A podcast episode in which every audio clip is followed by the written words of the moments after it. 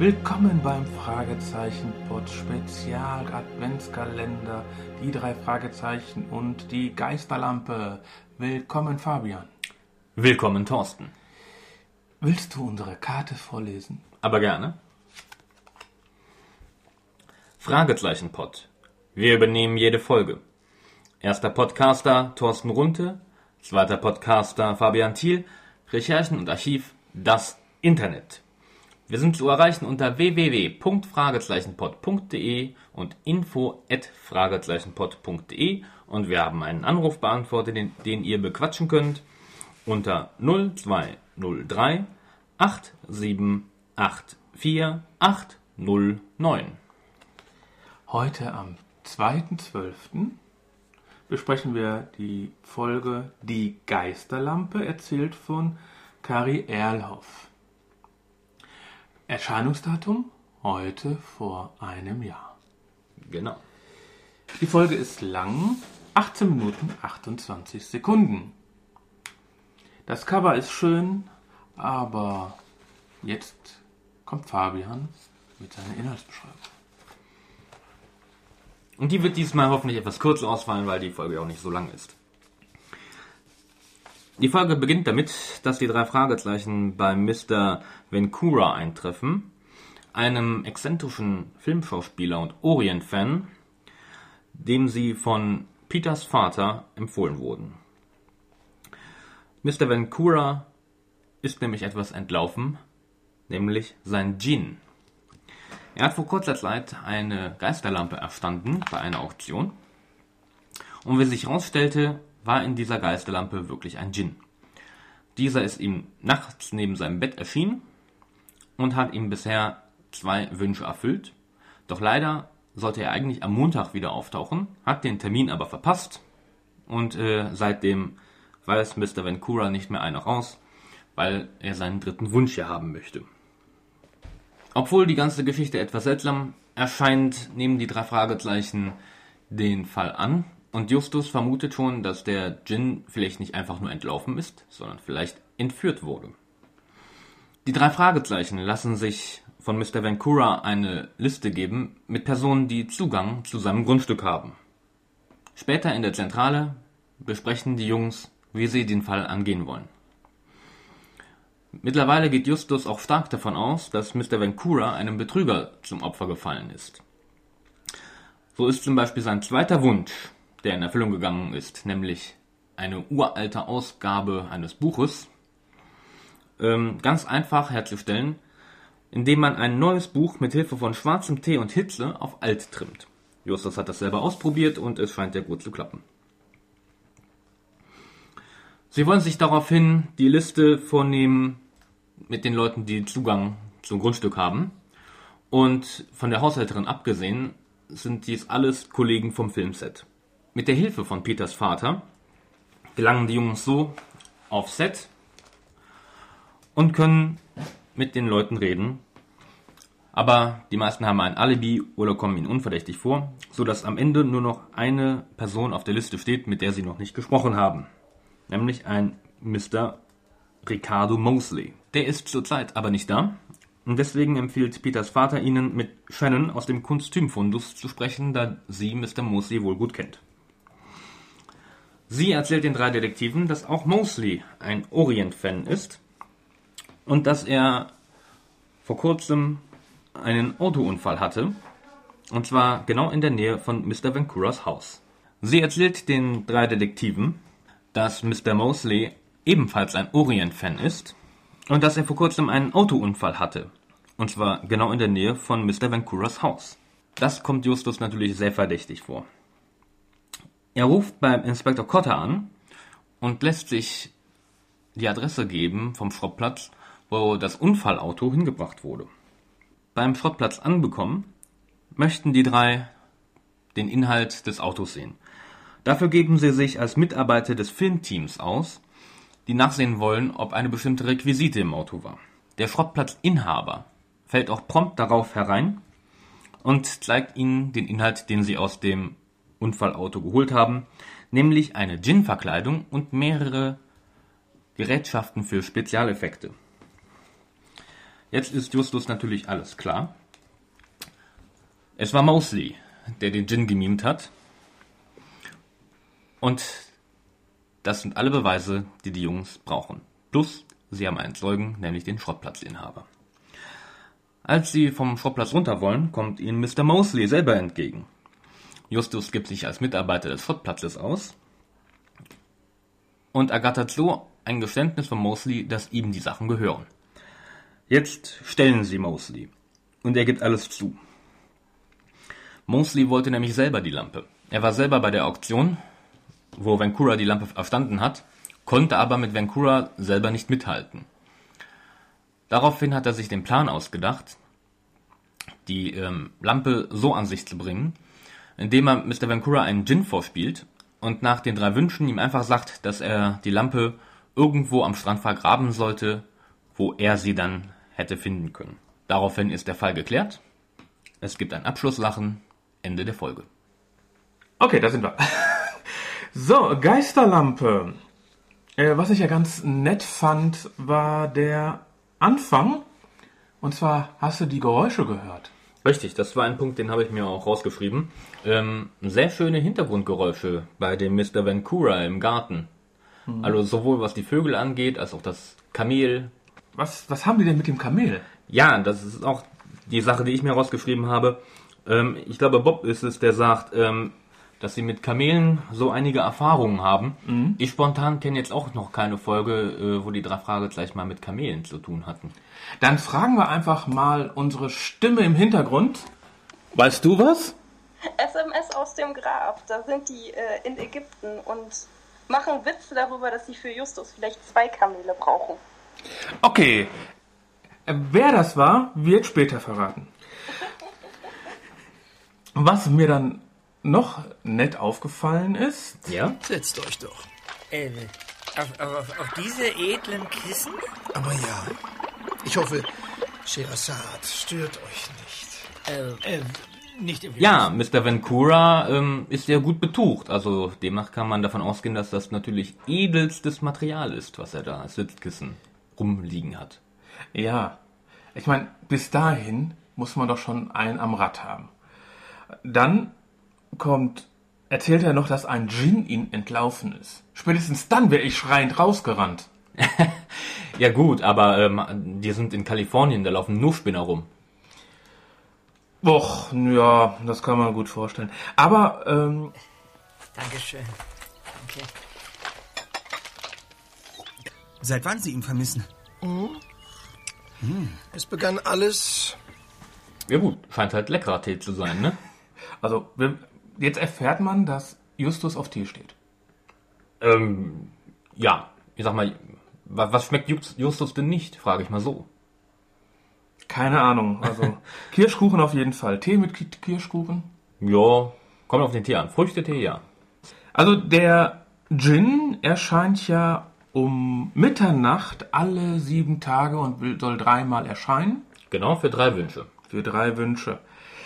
Und er hat nicht dran gerieben. Nein. Das, äh, laut ähm, Mr. Vancouver musste das nur Alibaba machen, um die Lampe einmal zu aktivieren. Keine Ahnung, weil sie auf Standby war, ich weiß es nicht. Und ähm, er musste es nicht, äh, da kam der Geist einfach nach Stechuhr. Okay. äh, ja, aber äh, es sind ja drei Wünsche, beziehungsweise zwei werden erzählt. Ja, Als erstes bricht sich der Friseur den Arm. genau. also Ich weiß nicht mehr, ob es der Friseur war, aber ein Mitarbeiter vom Filmteam, das Mr. Vancouver äh, wollte, nicht Der wollte. Haarstylist. Der Haarstylist, okay. Auf jeden Fall, Vancouver wollte den nicht am Set haben und kurze Zeit später, zack, bricht er sich den Arm. So ein Zufall. Ja. Und dann der zweite Wunsch. Er wünscht sich Tausend und eine Nacht als altes Buch. Genau. Nur, dann kriegt er ja das alte Buch. Nur, wenn man ein altes Buch hat, dann guckt man doch eigentlich vorne rein, von wann das gedruckt ist, oder? Ja, jetzt kommt doch hier nicht mit Realismus, Thorsten. Ähm, Doch. ja, Justus, äh, habe ich ja auch schon erzählt, hat ja vorgemacht, wie man ein neues Buch auf alt macht. Natürlich könnte man jetzt sagen, vorne steht in der Regel bei modernen Büchern drin, wann sie gedruckt wurden. Ja, oder die Seite einfach rausgerissen. Also ich rufe jetzt einmal auf. Ich möchte gerne ein Foto haben von ein auf Antik gemachtes Stück Papier. Das geht. Ja, sollen die, äh, möchte ich gerne von unseren Hörern mal haben. Okay. Denkt dran, äh, vielleicht mache ich das gleiche wie gestern. Punkt. Mehr sage ich nicht. Dann ist die Szene ja zu Ende und dann Genau, dann kommt sind ein super Gong, der dann in der nächste Szene einläutet. Genau. Und ich dachte, das ist so super passend. Boing. Die ganze Geräuschkulisse bei der Folge war auf jeden Fall super und ähm, das fügte sich dann nahtlos ein. Aber dann sind sie ja erstmal in der Zentrale. Sie sind in der Zentrale und also nach dem Gong sind sie dann, wie du gesagt hast, schon auf dem Schrottplatz und dann sprechen die drei Fragezeichen mir aus dem Herz. Ist der eigentlich total durchgeknallt? Ja, ähm, ist er ja auch. Und äh, macht Justus ja auch keinen Hehl drum. Justus ist ja von Anfang an meiner Meinung nach darauf, davon ausgegangen, ähm, dass es sich irgendwie um einen Trick und um einen Betrug handelt. Ja. Und mit dem Buch sieht er sich ja bestätigt. Und dann sind wir ja, dann kommt wieder eine neue Szene und diesmal schön mit richtig schönen Musikübergang. Peters Vater äh, bringt die ja auf den Set Genau. des Todeskuss der grünen Mumie. Ja. Wenn ich diesen Titel irgendwo im Kino sehen würde, wäre es der letzte Film, wo ich reingehen würde. Ja, aber früher hießen die Filme auch so. Was Peters Vater ja sagt, dass Shannon darf ja nur in ihrer Pause mit den drei Fragezeichen sprechen. Ne? Ähm, ob sie nur mit in ihrer Pause mit den drei sprechen kann, weiß ich nicht. Wie? Aber Shannon kann euch sicher mehr dazu sagen. Sie arbeitet drüben im Kostümfundus und kennt Mr. Mosley wohl recht gut. Ihr könnt auch gerne jetzt gleich mit ihr sprechen. Sie hat gerade Pause. Also da, äh, Pete, äh, Peters Vater sagt ja, ja, die, die hat ja jetzt Fa äh, Pause, jetzt dürft ihr mit ihr sprechen gehen. ja, vielleicht weil sie so viel zu tun hat während den Dreharbeiten, Äh, ja. dass sie da keine Zeit hat. Und Wobei, zu Peters Vater möchte ich noch anmerken, ich weiß jetzt nicht mehr genau, wer den jetzt in der Folge gesprochen hat. Bisschen jung von der Stimme, oder? ja, ich find, fand, das war der jüngste der, der drei, äh, der Schauspieler dabei. Ich weiß nicht, ob es so ist, aber er klang so. Ja. Also wenn die Kinder schon älter sind, wie die, äh, wenn die Wenn Peter von älter ist als sein Vater, dann stimmt irgendetwas nicht. Also, Frau Körting, nächster Mal jemand anders. Oder ein bisschen an den Reglern spielen, damit er ein bisschen älter ist. Ja, äh, gut, vielleicht ist es ja auch ein älterer Mann. Und Dann hat er eine sehr jugendliche Stimme. Ja. Ricaro hat einen Autounfall. Genau. Und das erfahren die dann alles von Shannon. Ja. Die kannte den ja, den, den Ricardo Mosley wohl sehr gut. Also insgesamt, also das Gespräch mit Shannon bei 10 Minuten ist ja so, als ob danach alles gelöst ist. Man weiß schon, was los ist. Im Prinzip ja. Natürlich, also spätestens als man dann erfahren hat, dass der Autounfall in der Nähe von Vancouvers Haus stattgefunden hat, dachte man sich schon, huh, was wollte der denn da? Dann ruft der Justus Inspektor Cotter an. Ja. Und Cotter sagt ja zu ihm, na du Sherlock, Ja, also Cotter, ein typischer äh, Seitenhieb wieder. Ja, aber das macht Cotter häufig, wenn Justus anruft. Ich finde es sehr gut. Und zwischen den beiden Anrufen von Cotter, zwischen den beiden kommt eine Uhr.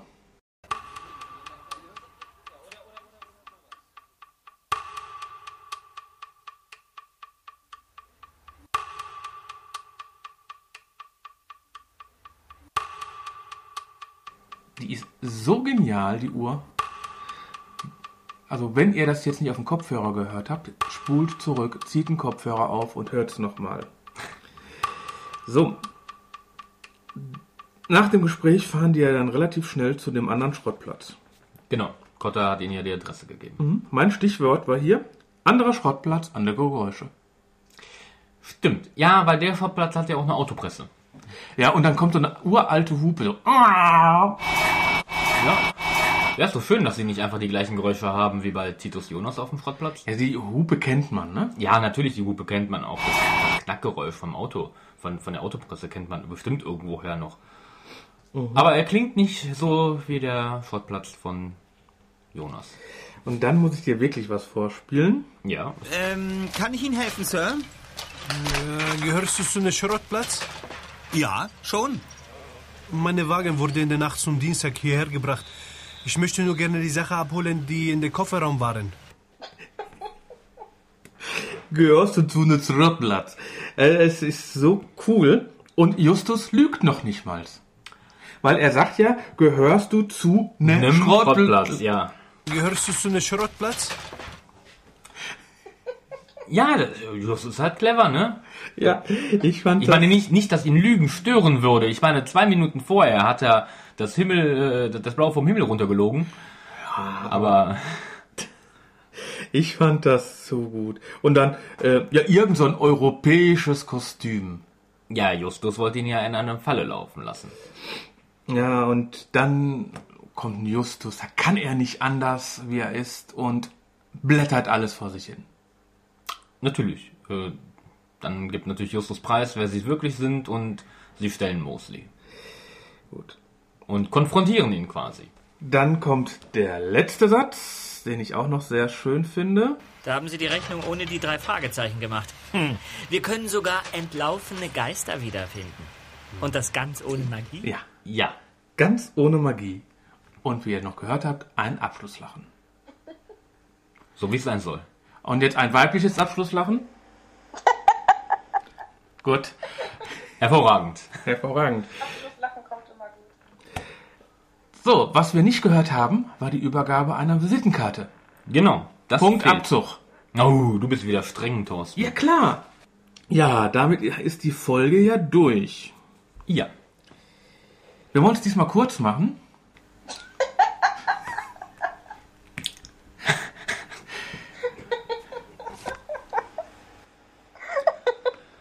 Also wir, wir casten ja heute mal mit Publikum, deswegen hört ihr noch ein bisschen lachen. Äh, wir wollen es hier wirklich, ich wiederhole es nochmal, wir wollen es kurz machen. Wie fandst du die Folge, Fabian? Ich finde die Folge, um ehrlich zu sein, ähm, durchaus gut. Weil ähm, es ist eine typische Drei-Fragezeichen-Folge. Ähm, sie hat eigentlich alles, was auch in den langen Folgen drin ist, was auch die Story angeht. Man hat erst, sag ich mal, einen mysteriösen Hintergrund, wo es erst so aussieht, als äh, hätten die Jungs es mit Übernatürlichen zu tun. Und dann stellt sich natürlich alles raus, dass es äh, alles echt ist, hat so ein bisschen was von Scooby-Doo und hat eigentlich alle Elemente. Dazu kommt die ähm, schöne Musik und die hervorragende, ähm, die hervorragenden Hintergrundgeräusche. Und von daher kann ich eigentlich an der Folge wenig zu meckern finden, außer dass sie halt recht kurz ist, aber das ist ja jetzt äh, dem Umst- Umstand geschuldet, dass es eine Kurzfolge ist. Wie finde ich denn diese Folge? Ich finde die Folge extrem, nein, ich finde diese Folge gut. Diese Hintergrundgeräusche am Anfang fand ich ja super. Ich fand den Wortwitz, der dabei war, sehr gut. Ich fand eigentlich, bis auf dass die Visitenkarte nicht übergeben worden ist, alles gut. Dann frage ich jetzt einfach mal Fabian, wie viele Punkte würdest du geben? Ähm, wie gesagt, gute Folge. Wobei sie jetzt ja auch nicht herausragend war. Deswegen gebe ich ja 8,5 Punkte. Gut, ich nehme einen halben Punkt mehr. Ich gebe neun. Gut. Jetzt fragen wir unser Publikum, wie viele Punkte? Also ich würde eine 7 geben, weil mir doch so ein bisschen die Spannung dann noch gefehlt hat für eine 8. Gut, ich wollte nur die Punktzahl haben, der Rest kommt später. Dann wünsche ich euch noch viel Spaß und Fabian, wir sehen uns Heiligabend mit Pudelmütze. Genau. Und euch wünsche ich viel Spaß im restlichen Advent mit den Folgen. Tschüss. Tschüss. Tschüss.